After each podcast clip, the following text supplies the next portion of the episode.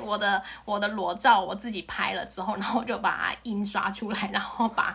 手机里面的档案全部删掉是最安全的删对。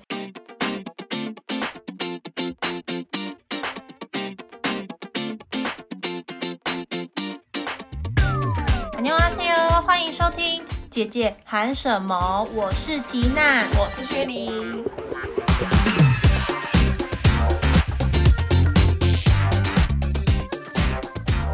我们再次邀请到了上次造成轰动的奶头人妻 贝拉。嗨，大家好。上次节目播出之后，你觉得怎么样？老公有没有发现？哦，老公因为毕竟不会中文嘛，所以其实他不太知道。但因为热烈回响的关系，所以我就自己跟他自白了。我奶头。坦诚我出卖了你，就是把那个奶头事件拿出来说。所以你那那个奶头事件是他也知道的事件，就是你有后续有跟他说，哎、第一次怎么没有奶头？所以是那天第一次跟他告白，就我第一次跟我老公告白这件事情，就是我自己本身 shock 这件事情之外，跟我还上节目把这件事情讲出来，讲出来，然后他就觉得很好笑，因为在他的角度觉得很自然的事情，对，很正常的事情，因为他就习惯要贴胸贴，因为怕挤图这样，他不知道原来对我来说是一件非常、呃 惊恐的事情。惊恐的事情，然后哦，他那天资讯量很大。然后他就说没关系啦，反正大家应该也不知道我是谁吧，对。对。对，所以没关系吧，然后请放心。对我说，但你很红，就点阅率很高。是呢，如果大家去 follow 贝拉，然后如果你贝拉的 IG 上面有她老婆的照片，不就大家就知道是 好像哎哎，对不是，可是就是没有讲什么，就是反映一个正常的社会现象。对对，韩国男性真的，我就是后来事后去了解一下，他们普遍都知道这个东西，而且还会有很红的牌子。就是上次我同事有跟我分享，他说：“哎、哎、我最近发现一个胸贴的品牌，然后它的名字很有趣，它叫孙巴国际。”所以这个名字它原本它在韩文还有个类似的名字，它就是躲猫猫的意思。呃，它原本叫什么？你说这个躲猫猫躲躲猫猫是猫姑姐吧？哦，对然后他就把后面的那两个字换成奶头，对对所以就是躲奶躲奶奶，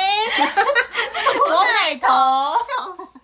然后我也是跟我老公说，我记得我跟你刚交往的时候就发现你用的是这个牌子，是不是这个牌子已经很久了，还是怎么样？然后他就说他也不知道这个牌子是不是比较好用，可是他也是因为名字取得很有趣，所以他就一试成主顾这样。哇，所以名字真的要取得很有趣。哎、不知道各位就是身边的男性友人，或者是正在听的男性听众们，你们对这个产品会不会有兴好奇趣？对，想买吗？哎、我们下次请虚丽男友来测试一下，对啊会不会？，我买给他用看看。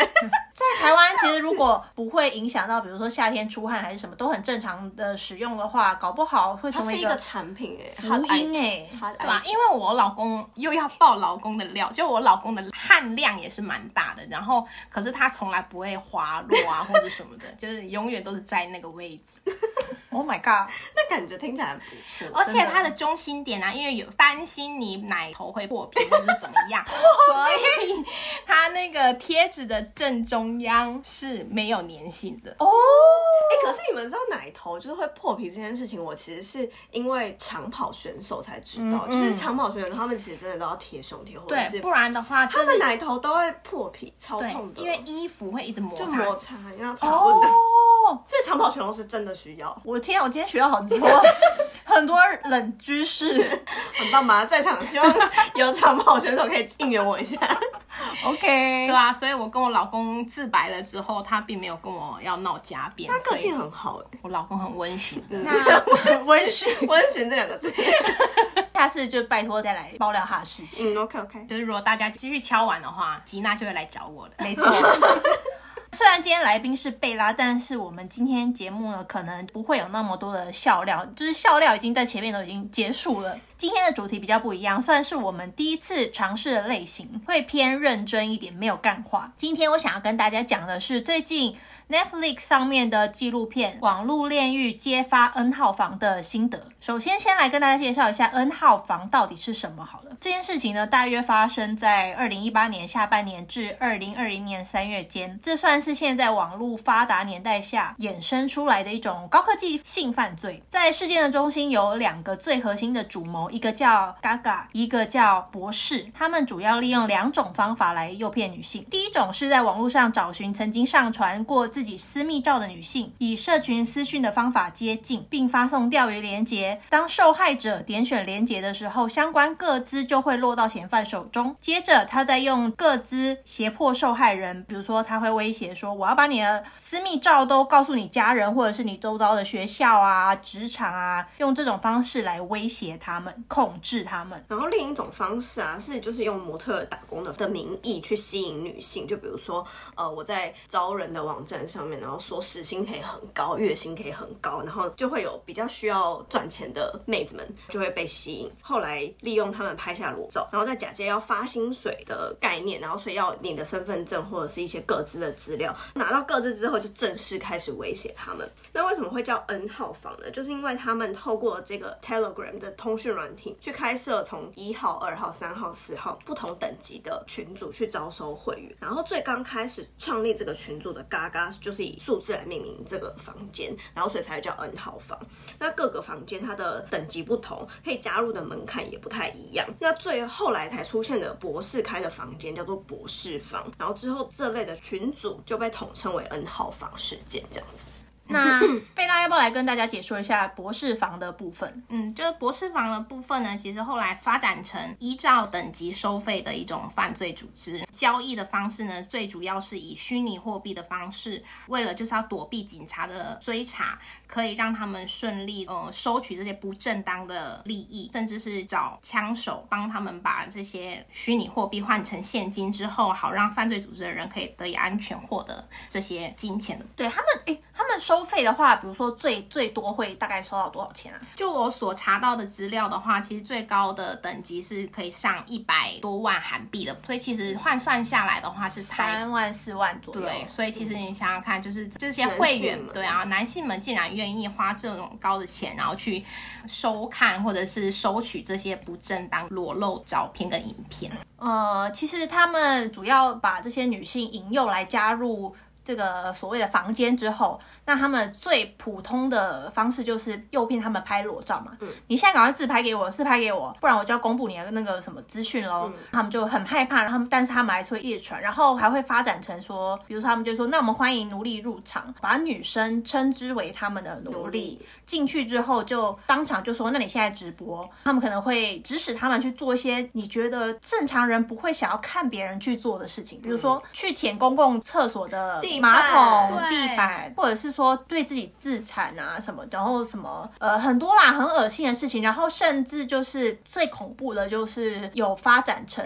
比如说性侵，然后直播给别人看的这种，然后他们会在这个群组里面共享被害人的个词。真的超恐怖，非常可怕啊！他就会呃，我看那个节目啦，他就说他们会去到一个地方嘛，比如说他公布你家就是在某某区的某某栋大楼，讲的非常详细哦，然后就会有人去拍认证照，然后上传到群组。他说，哎哎，就是那一间，然后就在外面，然后用手指指着你的窗户或者什么，然后就拍那个照片，然后或者是直接到你们家的那个走廊上面去，然后就去拍认证照，等于说所有在那个群组里面观看的人，不管是主嫌还是那些会员会员们，他们都知道你这个人住在哪里，所以就变成是说，那些女性到后来甚至不太敢出门，也就是真的没有办法轻举妄动，因为很怕就是你随时就呃，他们会在群组里面说，走啊走啊，我们现在一起去强奸他啦，走怎么我们去怎样怎么样，然后他就会怕说我我会不会有一天被伤害，对，而且他在就是直播或者是呃照片都是有露脸，所以就只要他的脸有出现在外面，他出门其实真的很有可能会被认出来。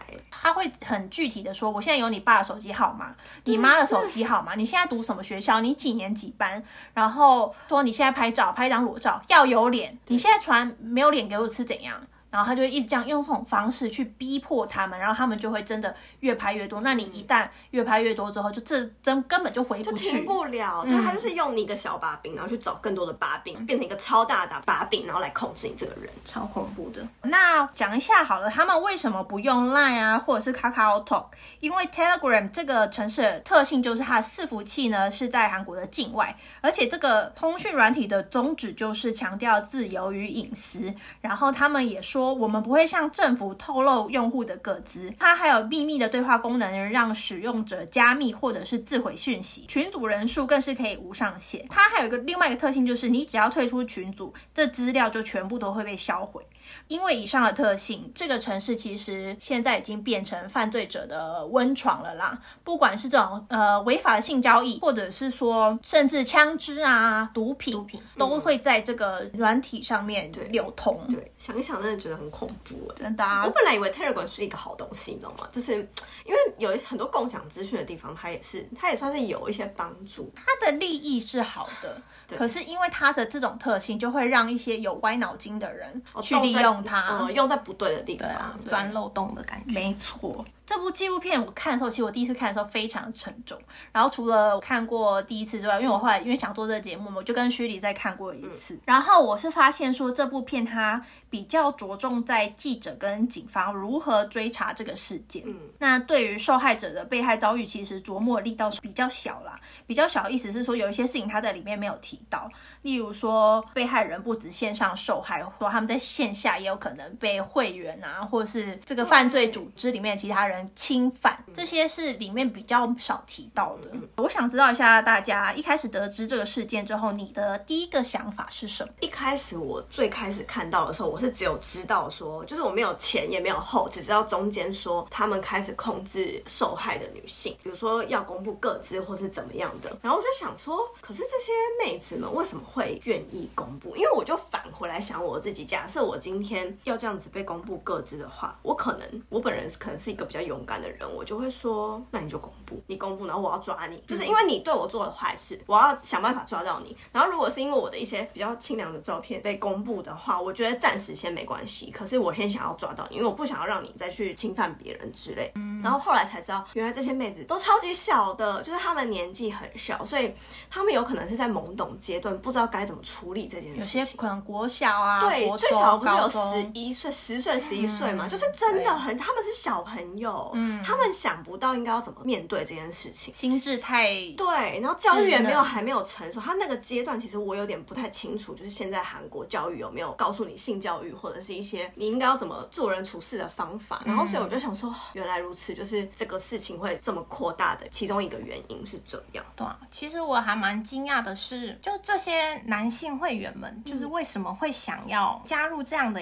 群组，然后做这些行为？因为如果你在现实生活中，你是有一个正常的性关系，或者是呃性行为方面的一些正常的观念的话，基本上认知你的大脑应该会很自然认知这件事情是不对，是犯法的。为什么还会一直持续使用这样的非法的服务嘛？甚至为什么会想看？对，而且这样会员数高达上万人，就是使用过博士房跟 N 号房的人，目前出估是说有上万人，有这么多的男生用这种方式间接的方式霸凌这些被害者女生，我觉得还蛮。不可思议，他其实也不算间接，他就会在 同个群组里面言要求呃言语羞辱，然后在那边指使他说你现在去舔地板，然后你现在摸自己性器，你现在插自己的哪里？我觉得这是非常恐怖，集体虐待，而且是隔空操控的感觉，就他付了钱，然后他可以用这种各种方式在群组里面然后操控这个女生，然后已经算是虐待了吧？我觉得性对性剥削，他的正确的那个性剥削叫做性剥削，对啊，觉得很恐怖。可是我觉得就是怪的点就是这个，就算是假设是我好了，就算是匿名或者不匿名的方式，我都不会对别人想要去做这件事情。可是为什么这些会员们可能是因为匿名吗？因为如果你跟他要公布自己的姓名，他就不会去做这件事啦。可是就算是匿名，为什么你你想要做这件事情啊？做这件事情的目的跟原因我真的不懂，理解不了。我觉得会不会是有一方面，他们可以透过这个方式来有一种我有权利的感觉哦，就是获得一些他可能平常在日常生活中享受不到的一种高高在上的感觉，支配的。对支配的欲望。嗯，其实就像刚刚我们一开始开场前序里聊到的，接受大家对性爱有各种不同的想象，跟各种不同的渴望，跟各种的形态。有人喜欢被打，有人喜欢打别人。那我觉得你两方同意之下都 OK。对，重点是性这件事情，它的你的好奇心，然后还有你的所有关心事项，不能建立在别人的伤害跟痛苦之上啊。这现在这个事件是有人非常的痛苦，所以你们这些快乐到底是想干嘛？你们到底什么意思？我要从从何而来？懂啊？为什么你们觉得你们的快乐可以就是让别人是痛苦的方式让你快乐？对啊，而且我老公也有讲到，他说他觉得有点不可思议的部分是，这被害人如果是你的妹妹，对你你的的姐姐、你的女儿的时候，你也有办法做出这样恶心的行为吗？你光想就是，如果是你家人的话，你就会觉得这些加害者真是没办法原谅。可是这些加害者怎么没有想过，有可能自己的家人有可能有人对啊，有可能会是成为这个被害者之一，也不一定。对，之前那个影片上面不是有说，应该是博士吧？嗯，博士他最开始投案的人是一个男性，他的好朋友，就是是这件事情的受害者。其实蛮好奇，就是这些男性们，你们有没有在里面看过？就是可能 maybe 是你知道的人。嗯，哦，那这很可怕。对啊，那你为什么不去报案？对啊，我真的是觉得就越讲越生气，现在火已经上来了，火又上来。哎，那贝拉刚刚有提到你老公嘛？你一开始跟你老公是一起，比如说收看什么新闻吗？还是节目？哦，我们是看那个《可勾西矮过西达》，就是想知知道真真相对这个节目。对，我觉得这个节目蛮棒的，就可以让你知道哦，原来社会案件不是新闻报道上讲的就是全部，而是可能整个故事或者整个犯罪行为的前因后果。他的起承转合，我觉得做的很棒，就是蛮多面向的讨论。对，但其实看到一半，其实我有一度转台，因为看得很痛苦，没有办法想象为什么社会会有一个集团或者是一个群组在做这样的犯罪行为，而且是在公开，其实它算是一个公开的呃群组啦，一个空间了嘛。对啊虽然说是付费会员，可是我真的觉得，就赤裸裸的呈现一个哦，原来社会上有一个角落或者是有一个地方是在发生这么恐怖的事情。嗯，不公平、不公义的事情。对啊，然后但是我想知道是你老公啊，嗯，一开始他比如说在报道 N 号房事件之前，他对于韩国这种非法的上传报复性影片这种，他是有一种基本概念吗？我也不知道哎、但我老公跟我分享的部分，他是说他他是不知道，就是为什么这些人可以冒着有可能被警察抓的对对风险，对因为毕竟这是个犯罪行为，你上传一个非法的影片的话，基本上你就有可能会被抓了。嗯，然后他说，如其实就是在这个社会里面，如果说这件事情是这么样的普遍的话，那其实这个根本可能真的只是一个小的缩影，嗯有可能很多地方或者是很多的 A P P 里面都有存在这样的犯罪，而且搞不好还在发生中，对啊就是我们不知对道。我们现在讨论的这个，它是用不认识的女性去胁迫他们做这件事情嘛。然后就是比如说有一些韩国的可能网络论坛啊，它也是有这些色情的内容，然后它收会员的方式，它可以让会员用提供自身有的影片去提升自己在论坛里面的等级。那等于说你等级升高之后，你可以再去解锁别的东西，就有这种方式。那那些人他们提供的影片来源是什么呢？对啊就是平常他们自己呃可能偷拍或者是跟女友合意之下拍的那些影片。就是跟性伴侣的一些嗯对各种影片。对，想当然，女方是不会同意。通常这些事情等到可能某一天传到女方的耳里之后，他会可能打电话啊，或者是去那个网站抗议。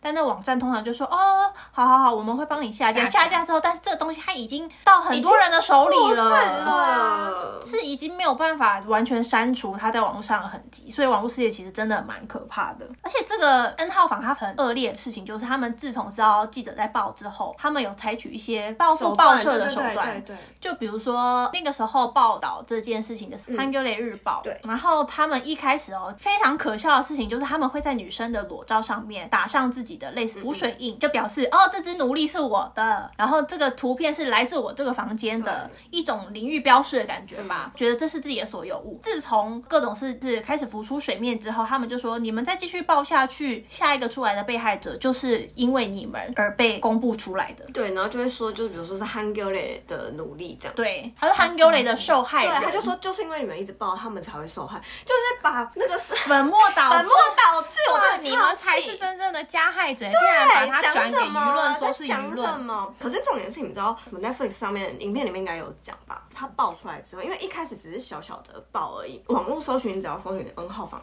下面就会是求上车的那种，真的很恶心，很夸张哎！就是你们都已经知道这是犯罪，你还想要进去？对啊，我现在一直查，我只要查 Google 关键字，它第一个出来就是求 N 号房求上求上车。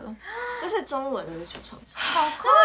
张哦！可以不要这样吗？就是你们到底在干嘛？可是他这样子，子留言啊，这些人就是真正就比如说求上车的这些人，他们都不怕他们的 ID 被搜出来嘛？就是他就绝对不会。就是你看这些好荒谬哦想要进去 Telegram，就他又不是真正进去，对，然后大家他也网络也基本上都是匿名，然后我又没有真正犯罪，谁要来查我？他就可能只是众多网友里面的其中一个人，就是网络霸凌的也是一种非常恶心啦。他们还做了很多不可思议的事情，比如说就是后来他们不是要制作成节目，因为一开始报道出来之后，这件事情并没有如他们想象中的对社会引起一个大波澜。嗯嗯，然后后来是有电视台说，那我们节目要来做这个东西。节目播出之后才一发不可收拾，舆论非常的沸腾。然后得知他们要做节目之后，居然还说，你们要是真的敢播，我就要指使我一个奴隶去你们电视台的屋顶上面跳跳楼楼自杀。我说，到底这些人有多丧心病狂啊？感觉起来一刚开始他们是真的觉得绝对不可能被抓抓到到，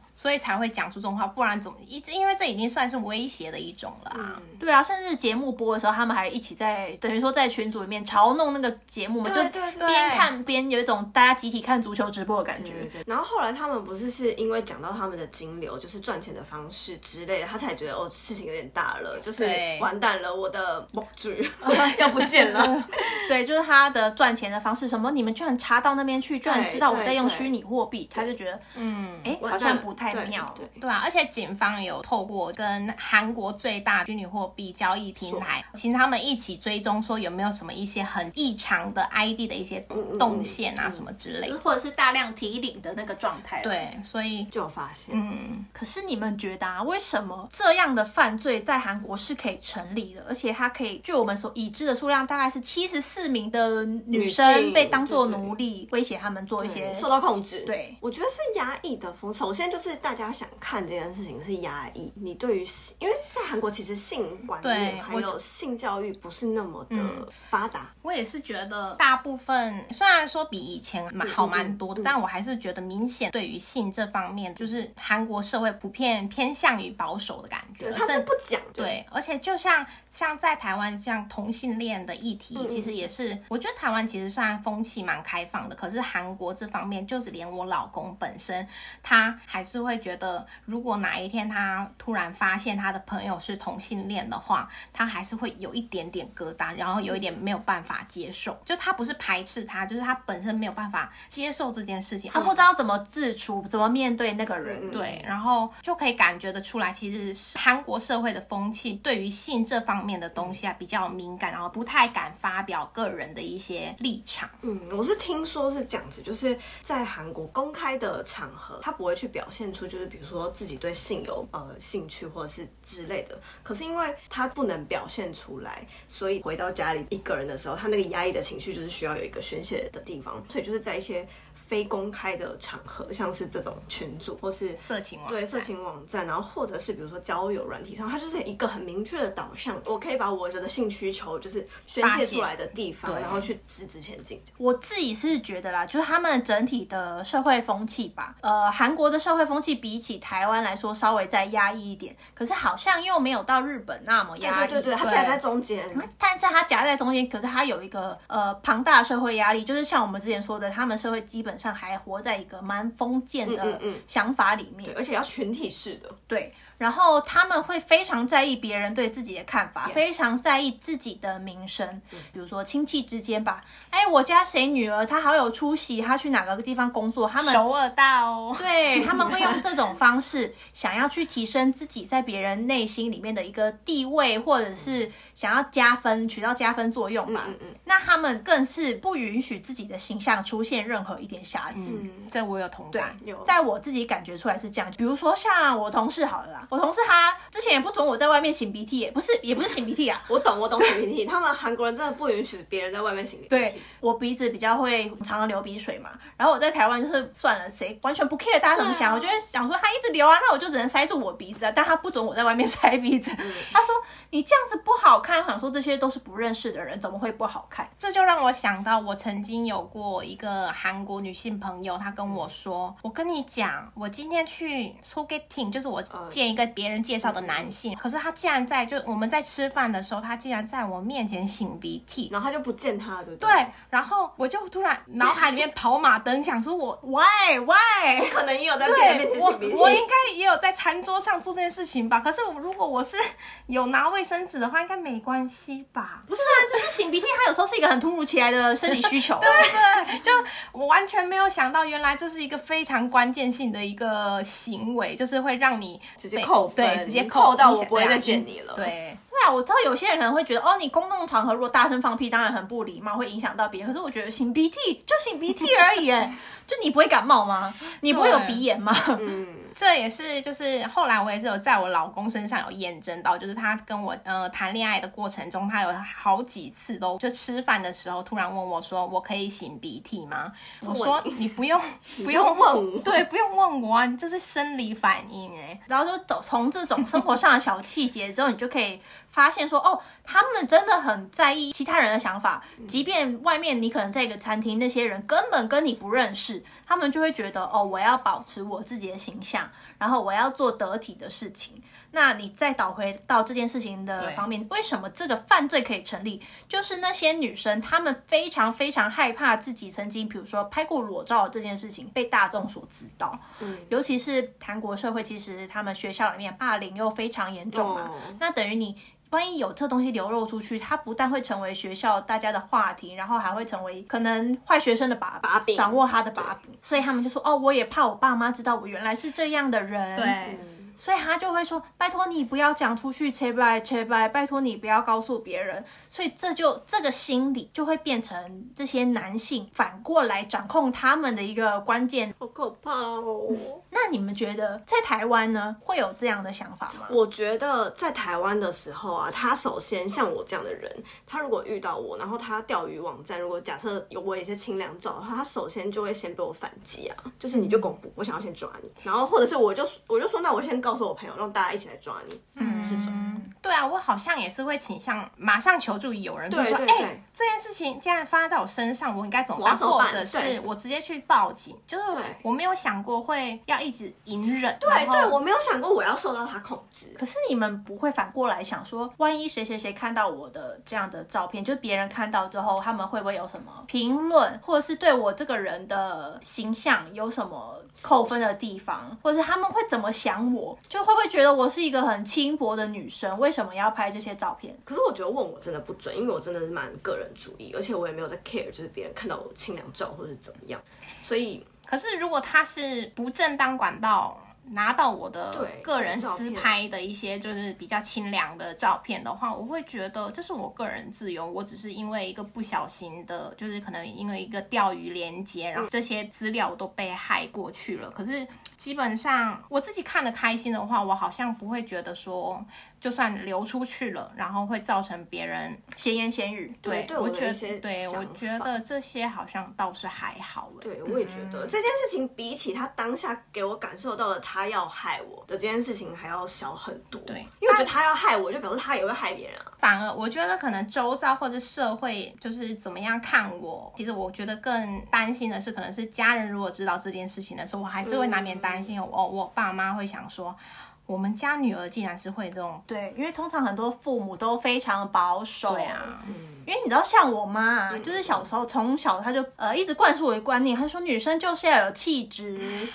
然后她从小到大，她看到电视上，她比如说有时候会流行什么露肚装啊，她就说。对。哎呦，你千万以后长大不要去给我穿那种衣服，你知道吗？多没气质，没事露一个肚子在外面。她到现在还是会讲哦，但是她现在讲，她就会被我骂。我就说，穿衣服是个人的自由，你不要在这边评论别人。对啊，对啊 对啦，这也不是要骂你妈。对，我就教育他，教育他，因为我觉得现在这个世界，大家做什么东西，你不要伤害到别人，其实我觉得都 OK。对对，前提之下就是不要伤害别人，你的自由可以无限放大，不可以伤害别人。对啊，所以可能被害者们也是多少是考量到，譬如说家人的观感啊，会怎么看自己，或者是怕被责备啊之类的。嗯，而且我觉得其实韩国非常常奇妙的一点就是，比如说像来这种特殊议题，性犯罪、呃同性恋这种特别的东西，它在网络上面其实发酵的范围，我觉得还蛮大，就是愿意在网络上参与讨论，然后你可以看得到他们讨论的风向，其实有点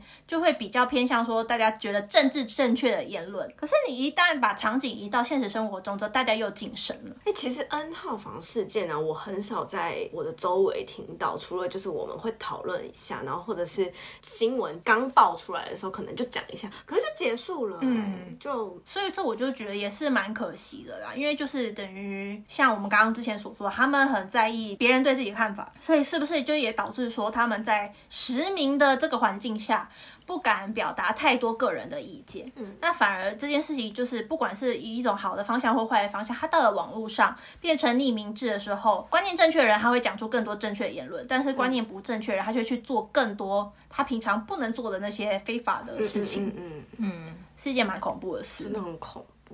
那你们觉得啊，这件事情，就是我只是突然好奇一个问题，就是这件事情这个犯罪会成立，跟韩国其实根深蒂固，就到目前为止啦。就虽然就是很多欧尼还是很强悍的在生活，但是是不是他们还是内心觉得女性就是比较低下的一个社会地位？你们觉得有关系吗？因为他们总会想要奴役人家啊。可是我觉得这个议议题不管在哪里哪里都有哎、而且尤其是在亚洲吧，我觉得他们厌女情绪蛮严重的。真的吗？所以你们有实际感，就是譬如说身边周遭啊，感受到一些就是事小小的事件或什么的吗？就不喜欢女性。其实你看乡民乡民的言论就知道了吧？比如说，可能之前李宗瑞的事件，他刚刚不是有查，然后就会有一些人评论说，这些人都是这女的活该啦，为了爱钱啊，啊就拍大家看也刚好而已啊，什么什么之类。的对啊，这个事件也有人说，就是因为那些女生要拍自己什么清凉照什么的，就是因为他们这样子，然后他们还说什么，之后还有人讲很过分的话，他就说你不会拍，你在房间里面你不拍那些呃他指使你的影片的话，我们也不会看啊。我想说你讲什么话、啊？这什么？对他们就是因为害怕有把柄才会被指使、啊。他们就是也是本末倒置哎、就是这想法到底是哪来的？但我觉得啦，如果说今天你真的有一部分人喜欢看那种被胁迫或者是怎么样的，你找人来演嘛。如果那些女生她愿意，啊我记得她愿意配合演出片有这个吧？对啊，她如果愿意配合演出的话，我觉得她拿钱她 OK。可是问题今天这些女生她完全就是不愿意的。对，啊，她是被胁迫哎、还是其实他们的收费比一般的付费，就正当的那些付费呃成人网站还要便宜呢？是吗？我觉得不是，我觉得只是尺度比较大而已。因为成人网站它毕竟它如果它是正当经营的话，它必须要登记公司，那你负责人是有可能被抓的，他是不可能上传这种违背道德的东西。啊而且这只是明显就是非法。对，其实我觉得，就真的韩国社会跟台湾，就全世界啦，性犯罪层出不穷。这个算是你对不认识的人下手。那还有很多情况是，呃，男朋友在分手之后公布自己跟前女友性爱的影片，这也算是一种色情报复影片、性犯罪。那你们还有听说过什么印象深刻事件吗？还是有怎么案外案？哦，我这一次就是在看完这个节目之后，其实我还有看一些电视节目，叫《I 斯新长彭彭讲》，然后啊就是他知道了之后会很有用的犯罪呃案件之类的。然后他们是一些就是法律相关专业人士，然后在讨论知名的社会案件。那这个部分的话，就发现说，哦，其实博士房这个案件里面有个共犯江某，他其实长达九年跟踪他的高中老师。他为什么会跟踪他老师？是因为他在学期间，老师特别关心他，然后照顾他。其实只是因为他本身就是功课上什么之类的，需要比其他学生还要更多的一些照顾。那老师只是因为照顾了他，他就对老师产生了一个就是情感对一个情感，开始就是发展成一个不正常的畸形的喜欢吗？对对一种爱意吧，对，就是占有欲，产生占有欲。对，然后可是老师其实对他没有这样的意思，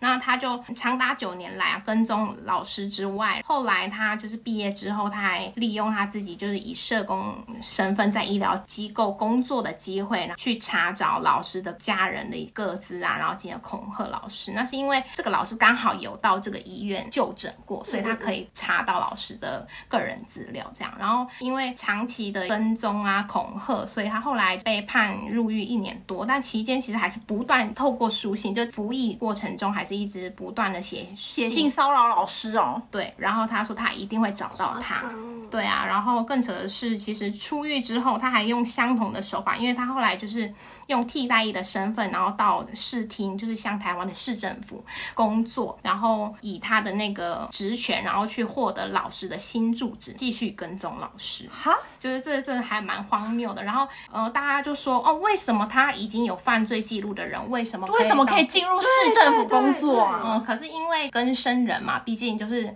他出狱之后，为了要让他能够有正常的恢复到社会团体生活，所以基会帮助他。嗯，应该说就是这个单位如果没有主动要求的话，基本上是不会公开这个人的一些犯罪记录。就如果你要查说哦，这个人是否有犯罪记录的话，那可以去查找。但是如果你没有主动要求，是不行的。可是我觉得像替代役啊，跟尤其是他在一个这么敏感的地方，他是市政府哎，然后他还可以接触到他有那个权限去登入他们的电脑去取得这些东西。那我觉得这个根本市政府或者是说替代役，他这是当兵的那个替代役嘛，对他们就应该要把关呐。对啊，然后就大家觉得哦，原来其实就是一些司法的，算是一些小漏洞吧，就小瑕疵啦。而且就是他出狱之后，他还曾经跟博士房的那个组织犯罪组织，对，那犯罪组织，然后跟他们说，哦，他想要。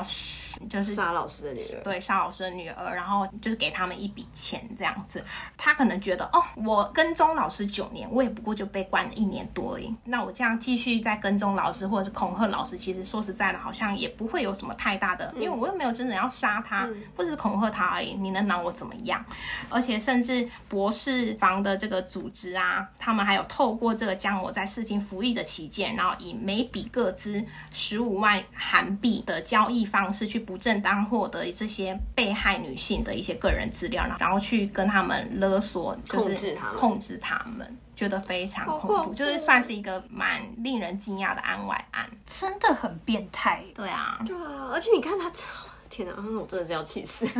真的是会气 死哎！对啊，这真的是大家最压抑的，就是怎么可以出狱了之后还可以到公家机关，然后可以，而且是有各自的那种，也不是那种哦，就是市政府的前台，就只是要接个电话。对啊，如果他的犯罪记录是跟这相关，不是就应该要避开这个？对啊，我觉得。就是法律到底在想什么？你也对我觉得犯罪者他可能出狱之后他必须要生活，你可以给他一点空间，但是你要想办法防止他就是在对，因为他已经有这样的履历了。那如果再让他到有相同环境，然后看到相同的东西，他。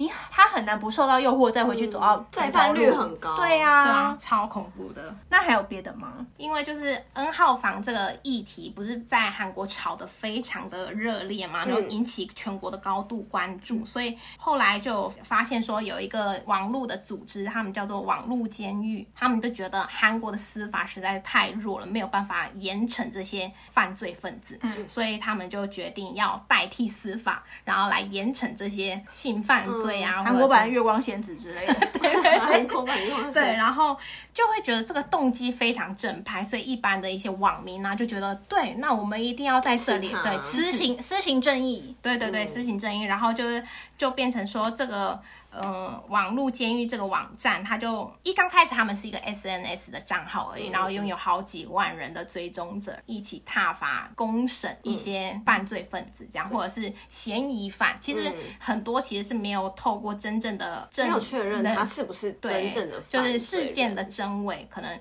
都还没有确认，然后就已经被公审，然后被踏伐这样。其中的话，有一个男大学生，他就受不了舆论压力，就是被大家公审人。肉搜索，然后他就觉得他是冤枉被冤枉的吗？对，他是被冤枉。当时就是确认说，听说是他手机被害了，被误会说他是使用者，然后他就受不了，压力太大了，因此生病，然后心脏麻痹，他就死掉了。天啊，这是这个悲剧哎！对啊，但我真的，我就是虽然司法可能 maybe 很烂，但是就是动用私刑这件事情也是不对，也是不对的啊。我觉得这是现在一个网络上的风气啊，就是很容易你风向倒向一边，有些人就会。呃，好像打着正义的名号，我就可以无限上纲，嗯嗯就是我可以号召更多人，我们都有一样的立场、一样的想法，我们就是要我们在要，做对的事情。对，我们要就是要攻击你到死，就是言论真的是可以杀人的。对，然后他们因为那个 SNS 账号就是响应热烈，所以他们就索性开网站，然后网站名字就叫做网络监狱嘛。在网络监狱部分，就当时在那个网站上，你可以看到非常多已经被定位说是 N 号房的会员，然后都是头像啊，还有叫什么名字啊、联络方式都写在上面。这些网民可能也没有想太多，然后就开始踏伐人肉搜索，然后去他的个人账号，然后去留言说你怎么不去死一死啊什么之类的，造成那些人的一些心理压力。这样，当然真伪就是是不是这个人都没有办法正确考证，因为他不是一个正常的司法机关，啊，而且他也没有公开，就是怎么找到这个人的一些线索或是什么的。对啊，更令人惊讶的是，就是这个网络监狱的创办人，他其实是有犯罪记录的人，哈，被媒体查出来吗？还是被警察查出来？应该是被警察查出来，然后而且他当时有犯罪记录，他就逃到海外开了这个，他在他在干嘛啦？就是一切都很荒谬啊！怎么会？你凭什么？你也是一个就你凭对你凭什么？你凭什么？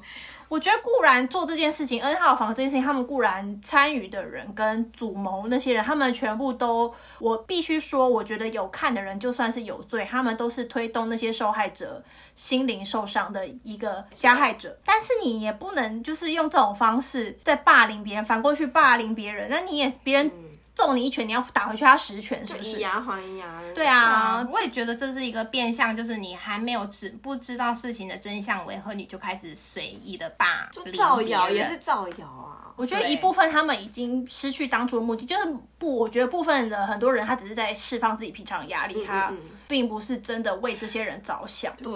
那这节目看完之后，你们会有其他好奇的事情吗？我个人非常好奇的部分是，因为他这节目他只有平铺直述的在讲这个过程嘛，嗯，那我个人会非常想要知道的是犯人他的心理背景是什么。嗯，但目前我们查得到都只有一些家世背景，比如说他长大啊怎么样怎么样，很很是一个很正常长大的人，然后甚至甚至我记得博士吧，那个博士房主先他还有去做过很多公益活动吗？就义工义工。然后他在就是身边的人的评价是觉得他就是看起来中规中矩的人，就只是朋友好像没那么，甚至他以前好像还是什么学校成绩很好的学霸。嗯类学霸，哇，这我不知道哎、对啊，就是他读书蛮厉害的，嗯不差，然后结果就结果居然什么意思这样的人，而且他被这个人他被抓当下，他是跟他爸爸去骑脚踏车被抓，然后看起来家庭也偏健全。就蛮正，就一切就单看这个会觉得他这人蛮正常的啊，对啊，就好像你身边的朋友某一个，就这种就更恐怖啊，他就是藏在日常生活里面的所以他是想要赚大钱嘛？其实还蛮好奇他的动机是什么？还是看不起女生，单纯看不起女性，还是他动了歪脑筋想赚大钱，对啊？对啊，我觉得这是一个非常值得研究的。我觉得以后应该要，比如说。有什么犯罪分析师去跟他访谈，对访谈说他小时候遇到过什么阴影？因为我觉得他这某个部分，他就是一个不非常看不起女性跟不尊重女性的一个心理吧，厌女心理。搞不好他小时候可能跟他的家庭、原生家庭的背景有什么关系，他心里有什么伤害之类的。对啊，因为这么大的案件，应该是很值得探讨他的本身的成长背景啊、嗯之类的。因为像韩国不是有很轰动。就社会的那个连环强暴杀人犯嘛，嗯。呃，那个案件的话，基本上他就探讨说这个人为什么会心理对他的心理，他的心理转变是怎么样，然后造成他会这样连续犯下这么多起的强暴杀人案，所以感觉应该是以后应该韩国的社会媒体应该是蛮有机会探讨这个，就是 N 号房跟博士房对然后还有，你之前不是有说想要知道，就是因为有很多受害者，可是我们好像没有听到太多，就关于受害者他们要怎么回归原本的生活。因为我觉得这件事情他们真的没有错，哎，对我来说，我觉得他们完全没有错，因为他们是真正的受害者。我觉得其实这整个事件爆出来之后，你有很多事情要做，比如说你探讨犯人的背后的心理背景，然后再来就是，如果社会上出了这样子的受害人，他们的后续的辅导跟政府的帮助什么，这些地方你要怎么去做？然后还有再来一个事情就是，那我们这些旁观者应该用什么样的心态、什么样的眼光去看待这些人？就是因为我们的课本上面从来都没有教导过，嗯如果你身边有一个不一样的人，你要怎么去看待他？对啊，或者是比如说这件事情发生这么大之后，我们要怎么让这些比如说年纪小或者是年纪无关的女性不要再成为受害者，就不要让这件事情再发生。至少我们有可能没办法好好的把那些会犯罪的人教育成让他不会犯罪，但是至少这些我们可能成为受害者的大家。不要去成为受害者啊！而且我觉得，首先吧，就是我们现在已知的就是尽量不要上传东西到一些不安全的地方，然后嗯，尽量不要点一些不认识的人送给你的链接。所以我的我的裸照我自己拍了之后，然后我就把它印刷出来，然后把手机里面的档案全部删掉，是最安全的全。删。对，你要扣在 CD 里。没有，我觉得你因为 你要扣在 CD 里。如果要拍裸照，你就是要拿一个没有上网功能的相机，我对你用数位相机拍就好了，即可拍啊。千万不要连到网络上面。对对对，想拍裸照不要要用实体的相机，你可以买那个啊即可拍，或者是拍立得，或是那种傻瓜相机，一回用的，把它冲出来，嗯，也不能冲哎、因为科技发达，真的你随便一个不小心被害，或者是不小心就是点了一个连接，可能就让你的电脑里面的所有资料全部都上传，直对啊。台湾有类似的事件啊，一不小心你就会变成像陈冠希这样子对啊，觉得太恐怖了啦。所以也是受害者，对，他的女生朋友才是受害者的最大他们都。是啊，他们都是。而且我觉得，再回归到我们刚刚讲，就是我很想要知道他们心里，就是被害人他们的心理到底后来这种伤害要怎么恢复，因为他们心里面有很大一部分就是已经被威胁了。那威胁这么长的一段时间，他们很害怕走在路上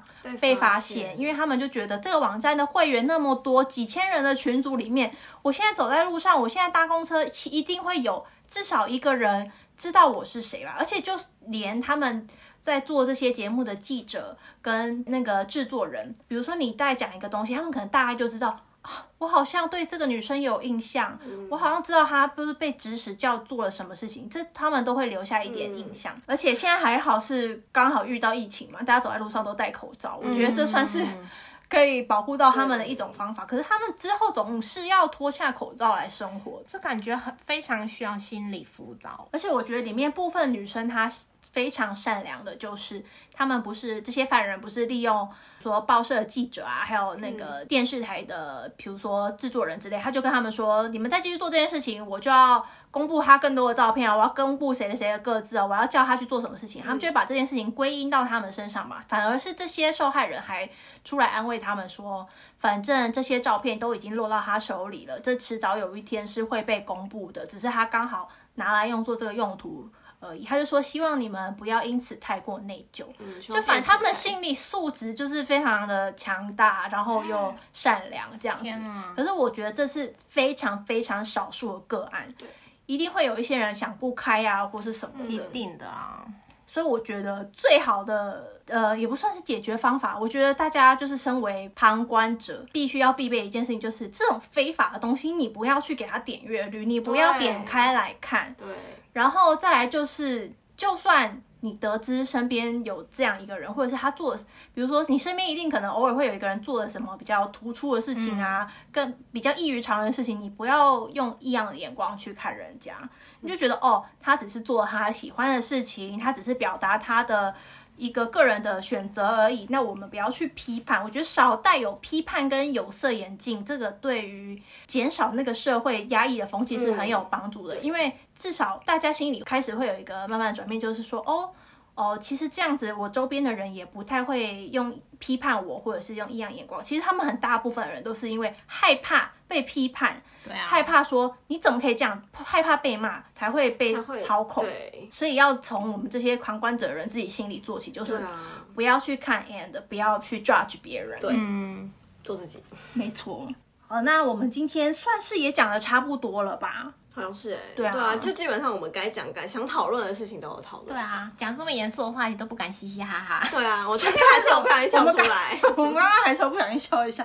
因为觉得气氛太沉重了，真真的。那你们最后有什么话想说的吗？就针对这个事件啊，或者是对受害者或者对嫌犯之类的。我其实想了很久，就是我们真的是完全第三者的角度，是因为有媒体报道，所以我们知道这个案件。可是其实有时候也是因为我们的好奇心，哇，原来有这样的案件，然后啊，案件是怎么发生的，然后。呃，整个过程又是怎么样？可是我们单纯如果只停止在好奇心了解这个案件的过程的话，我觉得好像没有做到一个就以第三者该做到的责任啦。我我们应该要好好想一下，如果身边发生这样的事情，又或者是对于那些被伤害的受害者们，我们应该要怎么样给予正确的眼光看待这些人，又或者是以后要怎么样预防这些事情，应该要大家一起讨论，而不是仅止于。看完这个案件的发生，然后就没了，这样。嗯，我觉得这种事情啊，它其实真的很有可能发生在每一个人的身上，但是你不能带有一个想法，就是说都是你活该啦。才会发生这个事情，因为因为有很多时候犯罪这种，他不是特地去挑人的，其实不是那个人的错，是犯罪者的错。你怎么会反过来说是受害人的错呢？当然是犯法那个人的错啊。我觉得每个人都有性好奇跟性欲望，可是你不能把你的这一类的欲望建立在建立在别人的痛苦之上。就你的快乐为什么要别人的痛苦来成就呢？然后再来是我其实我本人算是一个伪女性主义的人，我很支持女生做。做任何你想做的事情，就是你想要给大家看你的身体，你就给大家看啊。你想要穿很短的裙子，你就穿啊，穿出去，反正你觉得漂亮就 OK。然后，因为这件事情其实真的，就像我前面讲的，你没有伤害到别人，你就是自己快乐。可是呢，这件事情啊，因为我们可能整个社会、整个地球上面的教育也不是那么的完整，所以你不能确定每个人都有被正确教育到说。我不能去侵犯别人，女生这样穿就是对我的性暗示，就是很多人会有这个想法。所以在你想要做自己的同时，你要知道怎么保护自己。还有最后也有想跟大家说，就是如果你遇到这种事情的话，你不要害怕，就是你先求救于你最亲近的朋友。就是如果是你真正的朋友，或是你真正的好姐妹、家人，真正的你很相信的老师或是谁的话。这种事情不要自己吞掉，或是你来找我，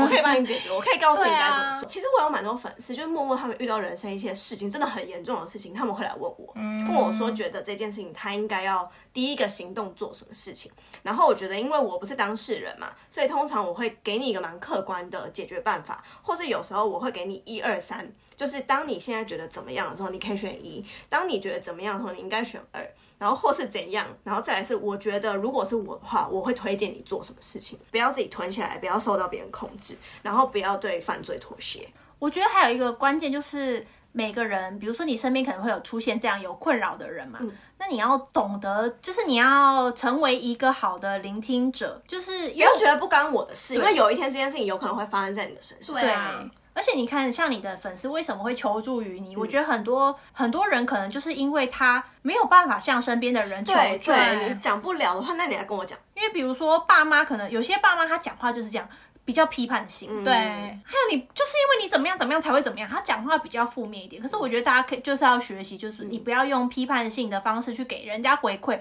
因为这样子听的那个人会很害怕，他也会。渐渐不喜欢跟你讲话，所以他就少了一个求助的方式。那到时候你如果知道他曾经遭遇这个事情，你其实很爱这个人的话，你一定会很后悔。对啊，你会觉得很伤心。真的不要自己一个人默默的承担。对，嗯，其实，在看到这种类似社会案件的时候啊，我就会觉得，我常常都会觉得很 shock，因为在我们日常我自己触手可及的世界里面是没有这种，对，就可以感觉，就怎么会有人做这种事？哇！